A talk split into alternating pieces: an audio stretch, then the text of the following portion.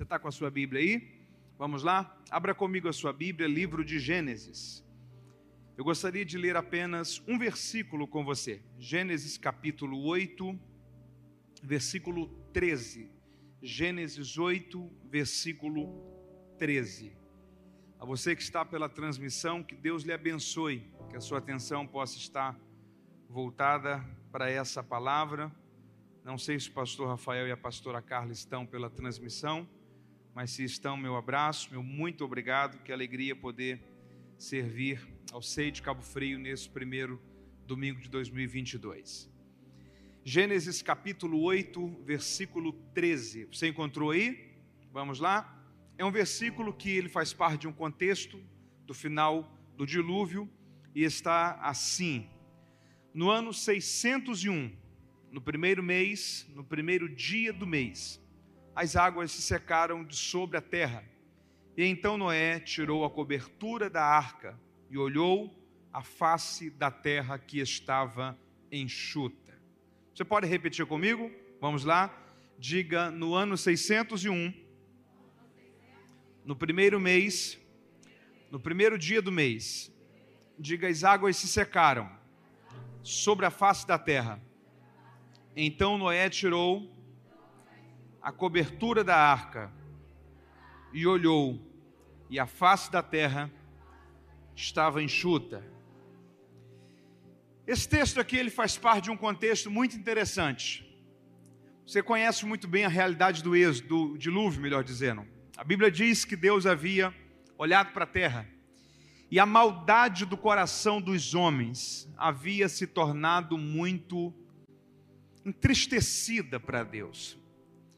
O termo ali para arrependeu-se Deus de ter feito no homem, no hebraico é a ideia de entristecer-se. Então, é a ideia de que Deus olha para a terra e Deus se entristece com tudo aquilo que o homem havia se tornado, que era totalmente o oposto de tudo aquilo que Deus havia formado o homem para ser. Então Deus cria uma porta de esperança para a humanidade. Deus diz a Noé que ele construísse uma arca. E todos que estivessem dentro dessa arca seriam guardados para um tempo posterior, porque Deus haveria de destruir a humanidade dentro do contexto que estava fora da arca, e apenas dentro da arca haveria salvação e haveria recomeço. Nós sabemos muito bem que, em primeiro lugar, aquilo ali é um tipo de Cristo, porque, da mesma forma que o juízo de Deus veio sobre os dias de Noé, o juízo de Deus também virá sobre o tempo. Não sabemos se esse é um tempo próximo, mas certamente sobre um tempo vindouro. Da mesma forma que o pecado de toda a humanidade atraiu a ira de Deus sobre os homens, a iniquidade que a humanidade tem construído e formado ao longo de séculos, décadas, anos, séculos e tempos de um modo geral, irão também atrair a ira de Deus para um tempo de juízo futuro. Desta vez sabemos que não será mais com água, será com fogo, mas haverá também um tempo de juízo vindouro sobre toda a humanidade. Só que, da mesma forma que todos aqueles que estavam dentro da arca foram salvos, todos aqueles que estiverem em Cristo Jesus também serão salvos. Porque Cristo é a nossa fortaleza, é o nosso refúgio, e nele nós estamos totalmente, completamente guardados. Aquela arca foi um habitat de proteção e de segurança para aqueles que vivenciariam a próxima fase da humanidade. Por 40 dias e 40 noites chove a chuva, a água sobre a terra. E a Bíblia diz que por um ano a terra ficou totalmente submersa. Só que Gênesis capítulo 8, versículo 13, que é o texto que nós lemos essa noite, começa dizendo que no ano 601 da vida de Noé, no primeiro mês, no primeiro dia do mês, as águas se secaram sobre a face da terra. Eu confesso a você que eu sempre fui muito resistente com tudo aquilo que era data comemorativa. Então a ideia, por exemplo, de Natal, de Páscoa, de aniversário, de Ano Novo, para mim sempre foi um dia muito comum, por causa da ideia de que a vida ela vai continuar. Se você ficou muito preso ao ano novo, à virada do ano, que alegria, que legal, 2022, eu tenho certeza que nesses primeiros dias do novo ano, você percebeu que a vida apenas deu sequência. Os problemas continuaram, as dívidas também, os medos também, os complexos a serem vencidos também, os sonhos a serem alcançados também, porque eu sempre tive essa ideia de que a vida continua É só um marco que você tem ali. E, na verdade, o Carlos Drummond de Andrade ele tem um poema muito interessante, porque ele diz que quem teve a ideia de dividir a vida em anos e os anos em meses, teve uma ideia genial, muito fantástica. Porque quando você vai chegando ali novembro, dezembro, dá-se a sensação de esgotamento.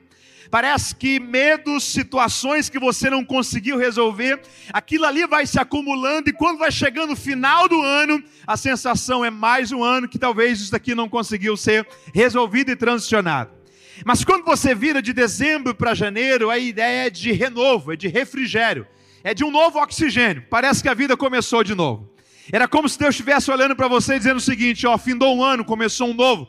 E talvez aquilo que você não conseguiu vencer, resolver ou começar lá atrás, você tem de novo uma nova oportunidade para recomeçar. Então, essa ideia desse janeiro, desse final de dezembro, desse recomeço, parece ser e de fato é uma nova oportunidade de Deus para as nossas vidas. Só que esse sentimento e esse olhar de que na verdade é só mais um dia, a vida continua, e não há nada normal sobre essa realidade. Parece que ela perdeu um pouco de sentido em mim quando eu li esse texto pela primeira vez há algum tempo atrás. Porque é muito interessante que o Senhor estabeleceu uma data pontual para determinar o fim do dilúvio e o início de um novo ciclo. Poderia ser qualquer dia de qualquer mês, mas a Bíblia diz que foi o primeiro dia do primeiro mês, primeiro mês de um ano novo, o ano 601 da vida de Noé. Era como se Deus estivesse olhando para ele dizendo o seguinte: Noé, é o seu dia de ano, começou de novo. É o primeiro mês, é o primeiro dia, e é exatamente nesse dia que Deus permite que a terra se seque. Depois de 12 meses da terra totalmente submersa, depois de 365 dias de aparentemente uma realidade não que não mudou, que não sofreu nenhuma alteração, um cenário que aparentemente estava do mesmo jeito, da mesma forma, como se não houvesse a sensação de ontem, hoje, agora, parece que o tempo está parado, que a vida está parada, que não há nada novo. Primeiro dia, primeiro mês de um novo ano, Deus faz a terra se secar. É Deus olhando para Noé dizendo assim: Noé, há um tempo de recomeço para você. Há uma nova oportunidade para você vivenciar uma nova história. Há uma nova oportunidade para você começar um novo ciclo, viver uma nova vida, recomeçar uma nova página da história da sua existência. E eu quero crer e profetizar em nome de Jesus que esse início de 2022 é o início de terras sendo secas para que você possa pisar sobre elas é o início de fins de ciclos, de estações mudando. Eu quero crer em nome de Jesus que nesse ano começa a ser construída uma história extraordinária de Deus para a sua vida, para a sua família, para o seu futuro, para a sua casa. É um tempo de nova estação, é um tempo de nova época, é um tempo de nova configuração. Talvez toda a realidade que pode ter aprisionado você, trazido medo, insegurança, trauma, incerteza, a terra está secando para que você possa pisar sobre ela. É o primeiro dia do primeiro mês, é um tempo novo, é uma fase nova. É Deus dizendo: há uma nova história a ser vivenciada. O dilúvio vai passar, a terra vai se secar e você vai poder pisar sobre ela para começar a vivenciar uma nova história de vida. Deus fez questão de dar essa sensação para Noé. Porque tudo passa pela mente, pelo sentimento, pelo pensamento, pela expectativa. Na verdade, 95 pelo menos por cento da nossa vida vai depender da nossa saúde física e emocional. Como está a sua mente, os seus pensamentos, como você está lidando com isso, gerando e gerindo isso na sua vida. Grande parte da sua vida vai passar por isso. E dentro de um cenário de esgotamento para Noé, sensação de quanto tempo que isso daqui ainda vai durar. Tem quase um ano que não se vê terra. Deus deixa o primeiro dia para fazer as terras se secarem.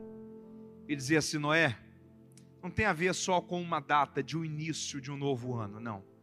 Tem a ver com um ciclo que se finda, uma etapa que se começa, um tempo novo que chega para a história da sua vida. Deixa eu lhe fazer uma pergunta essa noite. Você precisa viver um tempo novo de Deus sobre a história da sua vida? Levante sua mão e diga assim: Senhor, me ajude a entender as áreas que a terra precisa secar, para que eu pise sobre ela, para viver a história que o Senhor preparou. Então, eu gostaria de rapidamente deixar você três lições, ou três conselhos, três orientações, três palavras diretivas para esse 2022, para esse ano novo. Nesse primeiro domingo, dia 2, o início dessa nova realidade, três coisas que você poderia abraçar isso daqui e fazer isso daqui fazer sentido para a sua vida. Primeiro conselho ou primeira palavra para você diante dessa realidade de um ano novo com uma vida nova e projetos novos de Deus para você, planeje os seus próximos passos. Tire a sua vida do modo automático. Você pode repetir isso para alguém? Diga para essa pessoa: planeje os seus próximos passos. Tire a sua vida do modo automático. Jesus tinha uma parábola que foi muito interessante, a parábola do construtor da torre. E ele, na verdade, conta essa história junto com uma outra história que é do rei que vai à guerra. E ele está falando sobre discipulado, ele está falando sobre planejamento de vida. E ele fala o seguinte: imagina que você vai construir uma torre, você vai construir um edifício. Se você vai construir algo que vai ser muito pontual e decisivo para a história da sua vida, o conselho de Jesus é: ninguém que vai construir uma torre precisa se lançar sem fazer os cálculos. Você pode repetir isso comigo? Diga sem fazer os cálculos. Então a orientação do Senhor era: faça os cálculos. Veja o que vai ser necessário para você construir essa torre até o final dentro do seu orçamento. E então, quando você estiver um planejamento pronto para essa realidade, aí você construa a torre.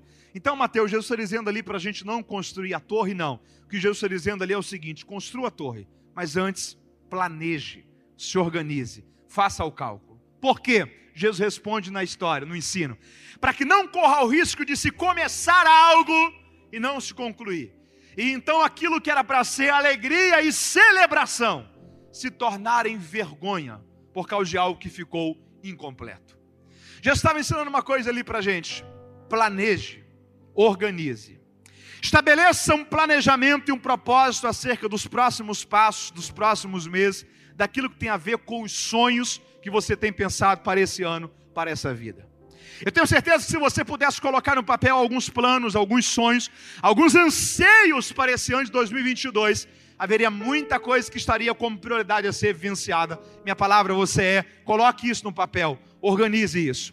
Penso que talvez pode ser um empecilho para que isso aconteça. Faça os cálculos, organize, mas tire a vida do modo automático. Entenda que Deus quer te ajudar a viver uma nova história e Ele vai começar isso gerando em você uma nova organização e um novo planejamento para que a torre seja construída por inteiro e o nome dele seja glorificado sobre a sua história.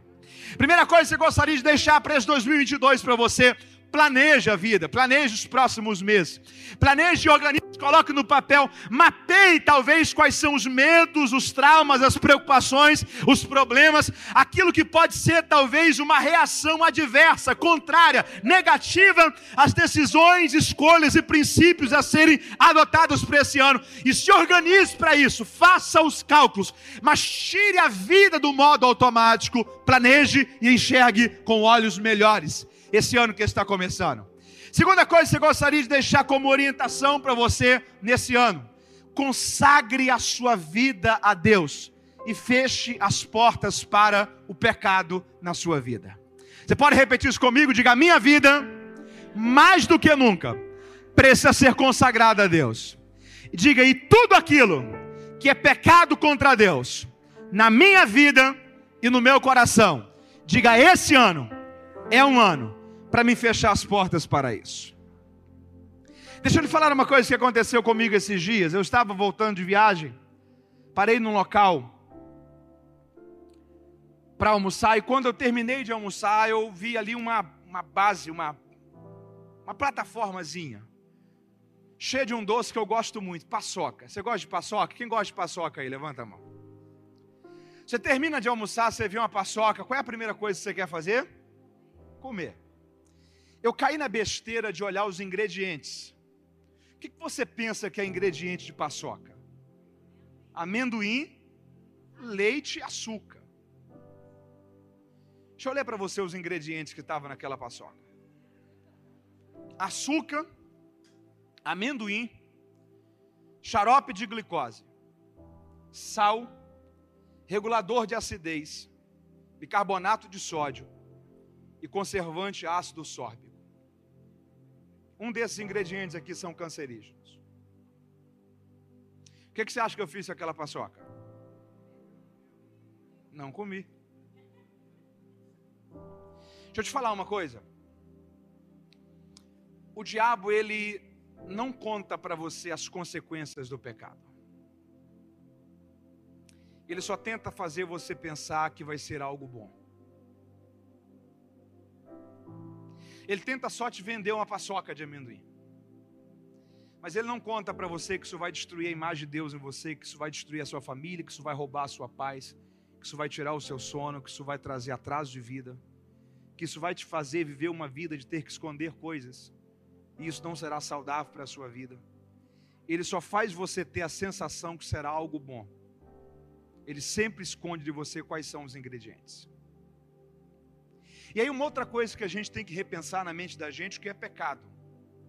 Porque o cristão brasileiro, ele tem um complexo, porque você fala pecado na mente dele, e a primeira coisa que ele pensa é problema com sexo. Sendo que a gente tem que ressignificar. Primeiro, o que significa pecar? Pecar significa errar o alvo. Então, tudo aquilo que você erra o alvo na sua vida, você está pecando contra Deus. Tem gente, talvez, com o maior problema dele, passa longe da área sexual. Talvez o problema dele é mentira. Talvez o problema dele é o orgulho, é a língua que ele não controla.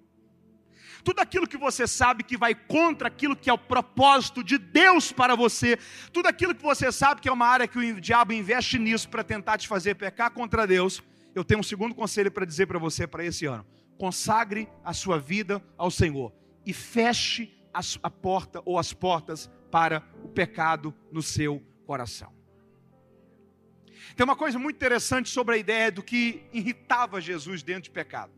Jesus encontrou pessoas sim com problemas de pecado na área sexual. Uma mulher adúltera, pegada em ato de adultério. E o Senhor olhou para ela e falou o seguinte: Ó, quem nunca pecou, atire a primeira pedra. As pessoas queriam apedrejá-la, lançaram a pedra no chão. E o Senhor olhou para ela e falou o seguinte: Mulher, está disposta a viver uma nova vida? Ok, então vai e não peques, vai e não peques. Jesus não compactua com o pecado. Mas se você está disposto a abandoná-lo, deixá-lo e viver uma nova vida, a palavra do Senhor para você é: eu prefiro te recuperar do que te perder. Eu prefiro te restaurar do que te expor. Eu prefiro te curar do que jogar você no lixo. Vá e não peques mais. É uma palavra para decidir recomeçar a vida e não errar mais. É o pecado que nós temos mais punição dentro das nossas estruturas eclesiásticas. É o pecado de problema na área sexual. Sabe o que, que deixava Jesus irritado mesmo? Hipocrisia. Hipocrisia não irrita tanto a gente. A gente termina de comer com a pessoa aqui, vira a esquina e começa a falar mal dela. Enquanto depois dá um sorriso e fala assim: Como é que você está? Tudo bem? Tudo aquilo que você sabe que entristece a Deus na sua vida. Tudo aquilo que você sabe que fere a pureza de Deus no seu coração. Tudo aquilo que você sabe que não honra a Deus nos seus hábitos, nos seus comportamentos. Tudo aquilo que você sabe que se fosse colocado em um filme contado sobre você, iria entristecer você, envergonhar o evangelho e não seria para louvor de Deus na sua vida, isso é um pecado contra Deus. Se você quer viver um ano feliz, abençoado, frutífero, consagre a sua vida ao Senhor. Feche as portas para o pecado no seu coração. Nós não podemos transformar a vida cristã apenas em uma combinação de faça ou não faça. A gente precisa entender uma coisa: o que move a vida cristã são princípios, o que move a vida cristã são o que move a vida cristã são Deus estabeleceu os princípios da sua palavra. Deus estabeleceu. Se eu sou alguém que não cumpre os princípios da palavra de Deus, eu posso jejuar a quantidade de vezes que for. Eu posso fazer a quantidade de campanha que for. Eu posso subir um monte a quantidade de vezes que eu quiser em um propósito estabelecido. Se eu não entender que a vida cristã, que viver uma vida feliz, abençoada, é apenas consequência de respeitar e obedecer os princípios que Deus estabeleceu em Sua palavra, todo o meu esforço poderá ser em vão. Por quê? Porque há uma coisa que Deus espera de mim e de você: obediência à Sua palavra. Você pode repetir isso comigo? Diga: Deus espera de mim que eu obedeça a Sua palavra. O Senhor olhou e disse assim: Ó, eu quero uma coisa de vocês: obediência ao invés de sacrifício. Porque quando nós entendemos que a vida cristã, que o relacionamento com Deus é uma consequência de uma vida que honra a Deus e obedece a Deus, a gente vai estabelecer nesse relacionamento uma vida, uma caminhada que vai ser totalmente extraordinária para o futuro que Deus tem para a história da sua vida. Deus ele respeita princípios. Deus ele honra princípios. Deus ele faz princípios tornarem realidades quando nós os respeitamos e quando nós os trazemos para a sua vida. Repita comigo: Deus respeita os princípios que Ele estabeleceu. Em primeiro lugar, se você quer ver um ano extraordinário na sua vida, planeje esse ano, organize esse ano, coloque os seus projetos. Entenda uma coisa: uma árvore que está pronta na sua mente, uma floresta que está pronta na sua mente, ela se torna real a partir do momento que você lança a primeira semente para plantar uma árvore. Você pode repetir isso comigo? Diga uma floresta que está pronta na minha mente. Diga, ela se torna real a partir do momento que eu lanço a primeira semente para plantar uma árvore.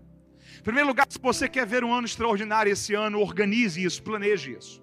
Segundo lugar, consagre a sua vida ao Senhor e feche as portas para o pecado na sua vida. Tudo aquilo que você sabe que é contra aquilo que Deus estabeleceu para você, feche as portas para isso. Todas, talvez, amizades, relacionamentos que talvez tenham te puxado mais para longe de Deus do que para perto dele. Deixa eu falar uma coisa: haverá momentos que para você andar com Deus, talvez você vai ter que deixar de andar com algumas pessoas. Haverá momentos que para você viver uma vida que honra a Deus e glorifica a Deus, através das suas atitudes e comportamentos, você vai ter que repensar muita coisa na sua vida, nos seus hábitos, nas suas prioridades, nos seus relacionamentos, nos ambientes que você convive consagre a sua vida ao Senhor, feche as portas para o pecado na sua vida e decida viver um ano que você vai lutar para honrar a Deus. Você verá o resultado de uma vida de esforço para viver o cuidado e a fidelidade ao Senhor na sua história. E em terceiro lugar, se você quer ver um ano extraordinário, em primeiro lugar, planeje isso, organize isso. Em segundo lugar, consagre a sua vida ao Senhor feche as portas para o pecado. Em terceiro lugar, se você quer viver esse ano um ano de terra de fato sendo enxuta para você pisar sobre ela. O final não apenas de um ano, mas o final de um ciclo, começo de uma nova vida. E tem uma frase que eu acho muito interessante, muito crucial. A gente precisa ter um cuidado muito grande para que o futuro não se torne apenas uma repetição do presente a gente tem que ter um cuidado muito grande para que o futuro não se torne apenas uma repetição do presente. Um futuro que não se torne uma repetição do presente é um futuro de realidade modificada. É um futuro que agora você tem um novo território para pisar sobre ele, a terra sendo enxuta, um recomeço, uma continuidade. Em terceiro lugar, se você quer viver um ano extraordinário na sua vida, vença no seu coração tudo aquilo que pode fazer você voltar a viver as angústias de um ano anterior, de uma vida anterior, de uma época anterior. Mateus, você não tem noção. Eu sou uma pessoa muito boa, mas quando eu lembro de fulano, a vontade que eu tenho é matar ele. Vença isso no seu coração. Mateus, eu sou uma pessoa que me dou com todo mundo. Mas quando eu lembro de ciclano, ó, perdão ali eu não libero, não. Resolva isso no seu coração. Mateus, eu sou alguém que desejo muito bem para as pessoas. Só que tem algumas coisas aqui no meu coração, na minha memória, na minha mente, que eu ainda não consegui resolver aquilo e deixar aquilo onde tem que ficar, que é no passado. Resolva isso no seu coração. Você não vai conseguir viver um ano melhor se você trazer para esse ano as mesmas angústias, medos, traumas, manias, situações que você sabe que não cooperam para o bom funcionamento do propósito de Deus sobre a história da sua vida. José ensina uma coisa para a gente. Você está comigo aí? Diga amém. José ensina uma coisa para a gente. Que bom ficar em pé aqui junto com vocês. Nós já vamos cantar, mas ouça isso. José ensina uma coisa para gente. Se tem alguém que tinha tudo para crescer revoltado, era José. Foi vendido pelos irmãos, perdeu a mãe no parto de um dos irmãos, lidava com um pai que tinha que dividir o coração mediante aos filhos mais velhos que perseguiam ele. Foi vendido com 17 anos, ficou 11 anos como escravo. Aí depois que ele foi saiu da escravidão, foi vítima de uma calúnia e foi preso por algo que ele não fez, ficou mais dois anos preso. Se tem alguém que era para olhar para a vida e dizer o seguinte, ó, eu vou ser uma pessoa revoltada, angustiada. Primeira possibilidade que eu vou ter de se vingar dos meus irmãos, eu vou fazer. Primeira possibilidade que eu tiver de devolver o mal para quem um dia me fez o mal, eu vou fazer isso daí se tornar real. Se tinha alguém para crescer com esses sentimentos no seu coração, era José. Aí José foi colocado para ser governador do Egito. Teve a opção de fazer o mal para os irmãos, fez o bem. Teve a opção de devolver na mesma moeda, decidiu fazer o bem para quem o havia feito mal. Aí Deus deu a José dois filhos. Quantos filhos? Dois. Diga comigo, Efraim e Manassés. Diga comigo, Efraim e Manassés. Quando José tem os dois filhos, ele coloca o nome dos dois filhos de Efraim e Manassés. Manassés vem do hebraico esquecimento. A raiz do nome Manassés significa esquecimento. E a raiz do nome Efraim no hebraico significa frutífero. E o, livro de Gênesis diz, quando ele tem esses dois filhos, ele diz o seguinte: o primeiro será Manassés, esquecimento. Por quê? Porque Deus me fez esquecer. Deus me fez esquecer. Deus me fez esquecer. Eu não tive ira dos meus irmãos. Eu não tive o sentimento de querer devolver o mal a quem me fez o mal. Eu não permiti que os problemas, situações, gente que não gostava de mim, gente que tentou me prejudicar quando poderia me ajudar, circunstâncias adversas na vida, eu não permiti que nada disso se transformasse em uma corrente para me prender a um passado angustiado que um dia eu passei por ele. Deus me fez esquecer. Deus me fez esquecer. Deus me fez esquecer. Segundo filho, Efraim, frutífero. Por que Efraim, José? Ele diz: porque em segundo lugar, Deus me fez frutificar.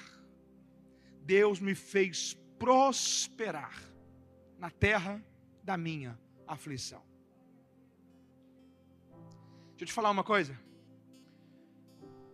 Prosperar na terra da aflição é consequência de quem escolheu esquecer o mal que ficou para trás. Enquanto você não decide esquecer no seu coração, você não prospera. Enquanto você não decide esquecer no seu coração, você não consegue vivenciar paz na verdade. Enquanto você não deixa para trás na sua vida aquilo que de fato precisa ficar para trás. Enquanto você não libera perdão, procura, pede perdão, resolve, deixa Deus limpar o seu coração, levantar a cabeça e entender uma coisa: Deus me fez esquecer, ficou para trás, não vou mexer nisso. Se você vivencia a primeira etapa, você está habilitado para viver a segunda etapa. Deus vai te fazer prosperar na terra da sua aflição. Quem esquece está habilitado para viver um futuro extraordinário de Deus para a história da sua vida. Mateus, eu quero que 2022 seja não só um ano novo, seja uma vida nova. Isso pode acontecer. Eu não quero entrar em 2022, mas vivendo a mesma realidade. Deus pode ajudar a fazer você viver isso. Mateus, eu não quero que o meu futuro seja só uma repetição do meu presente, porque talvez há muito tempo eu estou vivendo no meu presente só uma repetição do meu passado. Deus quer te ajudar a levar a viver isso. No ano 601, no primeiro mês, no primeiro dia do mês, Deus fez a terra ficar seca. É Deus que faz secar o território para você pisar sobre ele. É Deus que faz secar uma nova estação, está pronta para você começá-la e vivenciar a frutificação daquilo que vai se dar a partir disso. Eu creio que Deus vai te ajudar a viver não só o início de um novo ano, mas o início de uma nova fase. A vida é feita de fases, a vida é feita de ciclos. Só que eu encerro essa palavra dizendo essas três coisas para você. Se você quer de fato viver não só um ano novo, mas uma nova fase, uma nova história. Se você quer de fase, de fato, não apenas mudar um mês do calendário, um ano no calendário, mas quer mudar uma página da vida, quer ver a terra se secar e você deixar essa arca e esse cenário que até então não havia estabilidade nele, pisar sobre ele e perceber que Deus está te conduzindo para fases e ciclos novos da tua história. Em nome de Jesus, ouça isso. E aqui eu encerro essa palavra. Planeje. Enxergue. O futuro não será acidental, será intencional. Você recebe essa palavra? Fica em pé comigo em nome de Jesus. Planeje, pise, toque, enxergue. Como fruto do planejamento, consagre a sua vida ao Senhor.